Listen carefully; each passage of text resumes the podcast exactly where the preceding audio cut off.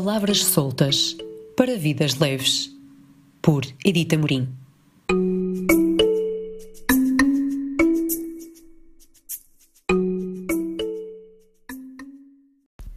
Olá a quem permanece desse lado ao longo dos episódios, ou a quem acabou de aterrar nestas palavras soltas, trazidas de vivências em primeira pessoa e que se tornam textos aqui lidos e partilhados. O meu nome é Edita Morim e trago neste episódio, já o 16, uma incursão por passos em transição, numa altura em que falar de refugiados, Europa e atropelos vários estava ainda e particularmente na ordem do dia. Convido-vos a um voo direto para o sul da Macedónia e a um abrigar-se por dentro, com este episódio que começa assim. Há momentos de humanidade em que assistir de longe não chega. Momentos em que o corpo pede deslocação que permita testemunhar, presenciar, ser, participar. Quando o movimento de êxodo de migrantes começou a inundar a Europa e os rostos e histórias tão diferentes começaram a chegar de forma tão massiva, trazendo consigo a necessidade de repensar a configuração dos esquemas conhecidos e o desconforto de tantos passos fugindo e correndo, comecei, também eu, a sentir uma urgência de testemunhar longe de ecrãs e perto da pele. A ideia macerava por dentro, enquanto o meu cotidiano se fazia entre o habitual. Parte de mim via voos para os Balcãs diariamente, enquanto a outra parte tremia de medo de pensar sequer em partir. Parte de mim convocava desculpas para não se mover, enquanto a outra acionava meios para poder financiar a partida. Parte de mim desfrutava dos dias de trabalho no estrangeiro, enquanto a outra sentia que ficar só no conforto não faria jus a quem era, a quem queria ser e ao que queria presenciar sobre este mundo.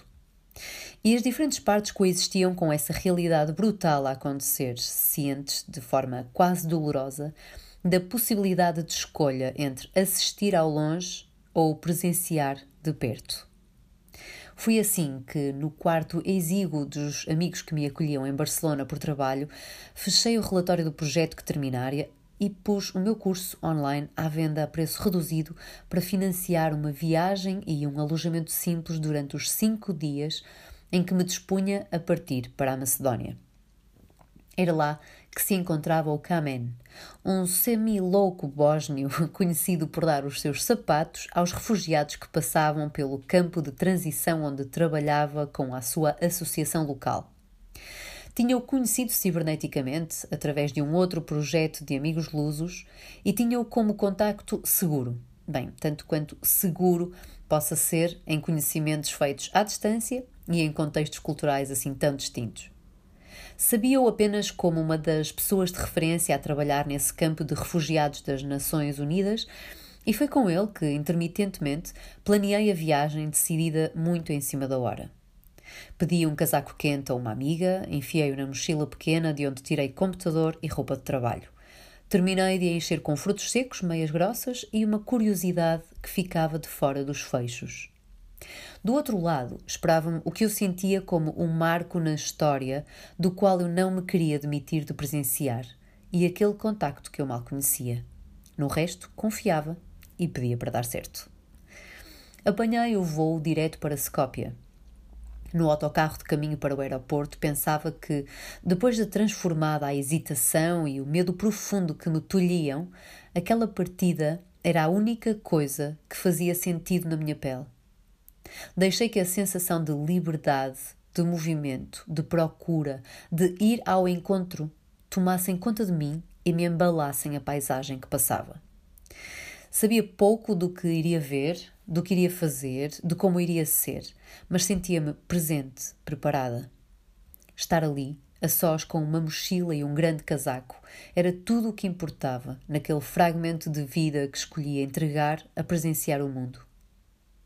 Cheguei a Skopje, capital do país mais a sul dos Balcãs, já à tarde. Em modo escuro e alerta, percorri sozinha as ruas que me conduziam através do monumento a Madre Teresa de Calcutá ao pequeno quarto que me alojaria até ao dia seguinte, onde começaria a descida até à fronteira com a Grécia. Por dentro, tudo untado de dúvidas. A que cheiraria aquela multidão? A que soariam aqueles passos? Que sons se ouviriam num tal aglomerado de pessoas em passagem para a esperança e em fuga ao medo? Que ânimos encontraria eu? De que testemunhos seria eu testemunha? Que histórias individuais haveria por trás de tão contínuo fluxo humano? E de um modo mais pessoal, como seria eu capaz de me encaixar naqueles dias? Que estrutura pessoal se me revelaria ou se ausentaria de mim perante aquela tamanha imensidão? Como seria sentir na pele o vento frio e a pegada humana daquele movimento? Em mim, um formigueiro inquieto coexistindo com uma certeza inequívoca. Fossem quais fossem os passos meus ou as reações possíveis, havia que ir, que ser, que estar. Fui. Cheguei à vazia estação de Gevgelia e constatei-me a sós. O contacto ainda não tinha chegado, o telemóvel não funcionava e o remédio não era outro senão esperar e desejar que o combinado se mantivesse e aquela pessoa chegasse. Confiar. Confiar em terra estranha, rodeada de um silêncio que escondia tantas vozes passando a poucos quilómetros. O compasso do coração acalmou-se ao ver chegar Kamen e Henrique. Seriam estes os anfitriães e as chaves de entrada neste território vivência. Com uma proximidade prática, acompanharam ao quarto que eu reservara a comprar fruta fresca e água e garantiram-me que, enquanto seguisse as suas indicações, não haveria nada a temer. Seguimos para o chamado campo de transição, onde viaturas oficiais se misturavam com carros empoeirados no leito de um rio entretanto seco e desolado. No fundo desse terreno, um arame farpado indicava limites. Portões, vigilância, fardas, guardas, badges de identificação colados a nós. Quando as burocracias cessaram e o portão se abriu, ouvi as palavras do Kamen. Prepara-te, não vai ser fácil. Aqui vê-se ao vivo o que os noticiários de todo o mundo mostram em ecrãs. E a realidade é mais dura do que as imagens sem cheiro nem som e eu lembro-me do peso dos meus passos e do alargar das minhas pupilas. Lembro-me da sensação de expansão da epiderme para se preparar para o que ali se estendia, cru, enorme, intenso, à minha frente. A luz de fim de dia estendia-se pela aridez da terra e resvalava nas grandes tendas claras com o logo das Nações Unidas e na fila de roupas escuras que se prolongava ao longe. Quando os meus olhos bateram nessa primeira fila de humanos, envoltos na proteção do frio de novembro, percebi as palavras do Kamen e não lutei contra o nó na garganta.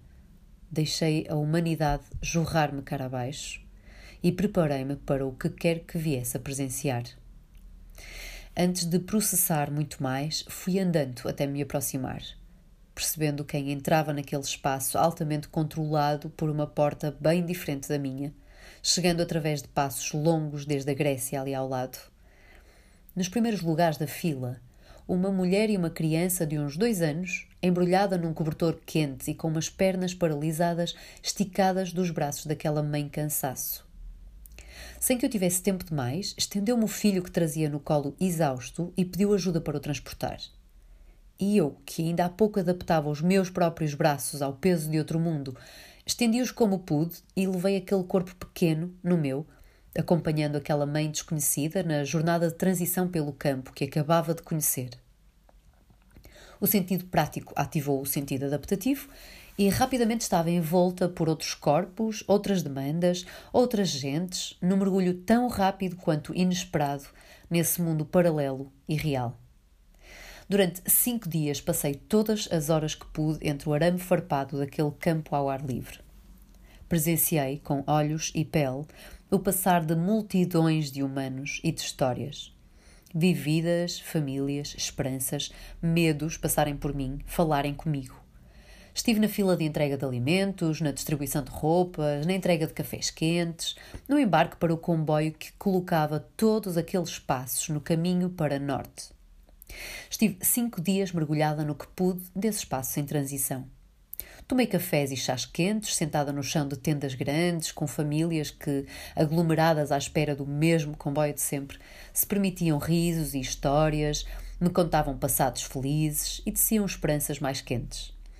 Ouvi uma avó, uma avó afegã que viajava numa enjeitada cadeira de rodas muito torcida a contar orgulhosamente até 10 em inglês, os olhos de papo cheios de curiosidade pelo futuro que ainda acreditava poder presenciar.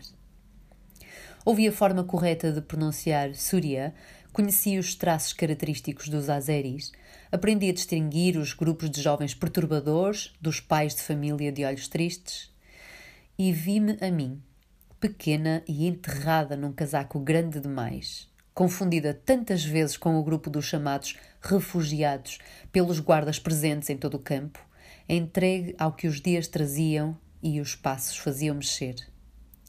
Questionei-me infinitas vezes sobre como seria estar eu ali, com os pertences encolhidos num saco, o passado amarfanhado à pressa e o futuro incerto por desembrulhar. Como me contaria a quem se me cruzasse, como agora eu cruzava estas vidas? Ouvi nos vários relatos vidas tão semelhantes a mim. Amores e desamores, cursos, amigos, hobbies, ambições e tão diferentes. Racionamentos, mortes assistidas em primeira fila, raptos, famílias separadas, torturas várias, perseguições. Soube, pela diferença no brilho dos olhos, que, mesmo misturada naquela multidão, eu seria fácil de identificar por não possuir sobre os ombros o peso de uma vida que atravessara ondas grandes em barcos pequenos para escapar. Por muito que as nossas vidas se assemelhassem em conteúdo, a forma não era a mesma. O sofrimento, a vida testemunhada, não seria nunca similar. Percebi depressa que ajudar não era distribuir as sandes diárias, nem distribuir a roupa do armazém, nem percorrer as filas de gente à espera de comboio apinhada numa grande tenda procurando os destinatários que precisavam do cobertor extra para o bebê. Porque havia sempre outra necessidade pelo caminho outra grávida, outro bebê, outra velhinha, outra mãe a sós, a quem eu acabava por estender a sanda ou o cobertor que levava na mão para outra pessoa. Porque ajudar assim, percebeu, era na verdade criar caos e frustrar expectativas. Era deixar uns na mão para cobrir necessidades que se interpunham por proximidade, não por urgência. Percebi cedo que ajudar assim não era ajudar. Percebi, com o camen colado a mim, cobertores na sua mão, olhos postos na procura do destinatário a quem os prometera por entre a multidão, que só com o foco se cobriam necessidades. E que o conceito de ajuda tinha que ser mudado para minimização de danos. Porque não salvaríamos nada. Não salvaríamos ninguém. Nem os outros, nem a nós, tornados ínfimos no possível a fazer fazer migalhas naquele pão de vida gigante. Tudo o que era possível era dar o máximo. E saber que, mesmo nesse máximo, tudo ficava de fora. A humildade do próprio papel foi avassaladora. O desfile de necessidades era intenso, imenso, constante. As minhas mãos eram duas. Houve por isso que aprender a insuficiência na pele. Havia que aceitar que, por estender um boneco e um sorriso a um menino de olhos brilhantes à entrada do comboio, deixava uma mãe passar sem gorro para o bebê. Houve que aceitar que, por ficar a ouvir uma história de amor de jovens inseguros, deixava passar um idoso sem garrafa de água. Houve que aceitar que a humanidade passava-me à frente dos olhos em tudo o que de mais frágil, vulnerável e despojado continha, e ver-me como parte dela sem mais a oferecer do que presença, capacidade de testemunho e voz a dar no meu regresso. No final do segundo dia, debaixo de chuveiro a ferver, deixei fluir com a água toda a frustração, toda a carga humana presenciada, todas as histórias ouvidas, todo o frio de fora transformado por dentro. Deixei que a dor que presenciara se tornasse também minha, por instantes, e chorei-a debaixo de todas as, as gotas quentes que pude, fervendo-a para depurar. Percebi, com o corpo enfraquecido e a alma sem âncora momentânea, que permanecer naquele lugar seria assumir insuficiência. Só percebendo-me como testemunho e não partícipe, poderia sobreviver àqueles dias e fazer alguma diferença. Estar presente nesses encontros foi, percebi com os dias, o melhor que pude dar a quem passava. Estar, ouvir, rir-me com, dar um colo, pegar numa mão, ouvir uma história, uma canção, seguir um choro até ao fim, contar de mim, fazer perguntas, responder a perguntas, fazer daquele lugar frio, onde o incerto se estendia pela linha de comboio afora, um lugar de normalidade possível, nos fragmentos de paz possíveis. Comecei, por isso, a trocar a procura frenética de umas calças do tamanho certo por uma trança feita num cabelo molhado, com calma. A trocar a rápida distribuição de sandes pela calma na escuta de um medo ou de um sonho. A pro procurar fazer menos, afinal, eu era peão de passagem num jogo com engrenagens que já funcionavam sem mim, mas com o que eu tinha de melhor para dar: ser, estar, ficar, permanecer. Ali. Muitas das histórias ouvidas e gestos presenciados foram depois transformados em palavras escritas no final do dia, antes de os olhos cederem à exaustão, num blog que permitia a outros seguirem de perto, estando longe. E incluindo nesse espaço escrito, Steps in Transition, Passos em Transição, as fotografias daquele comboio que partia sempre cheio, as roupas a secar penduradas no arame farpado, pais jovens a trocarem fraldas em apinhados bancos de madeira, gomos de tangerina que me eram estendidos em partilha do tão pouco.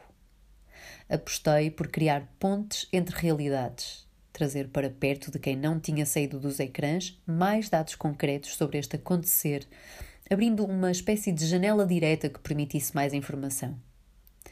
E levar até ali pedaços de normalidade de uma vida maior, encurando alguns daqueles passos no que a existência continuava a ter de mais estável, projetando futuros e validando passados estando com menos gente, mas de forma mais presente, com nomes, características e mãos que se tocavam num eu estou. Assumir a minha pequenez, a minha insuficiência, o meu grão de ser, permitiu-me expandir a entrega, estender o tempo e estar inteira nesse pedaço do mundo fragmentado. Aprender, receber, entender, foram verbos mais importantes do que a atividade frenética com que ali tinha entrado, ansiando ajudar, fazer a diferença, colaborar. Aqueles passos em transição recolocaram os meus. E, sem querer caminhar mais do que as pernas pequenas que eu representava, abri a calma em grande e estendia no chão, em roda, com quem me sentei a conversar. Ia ser.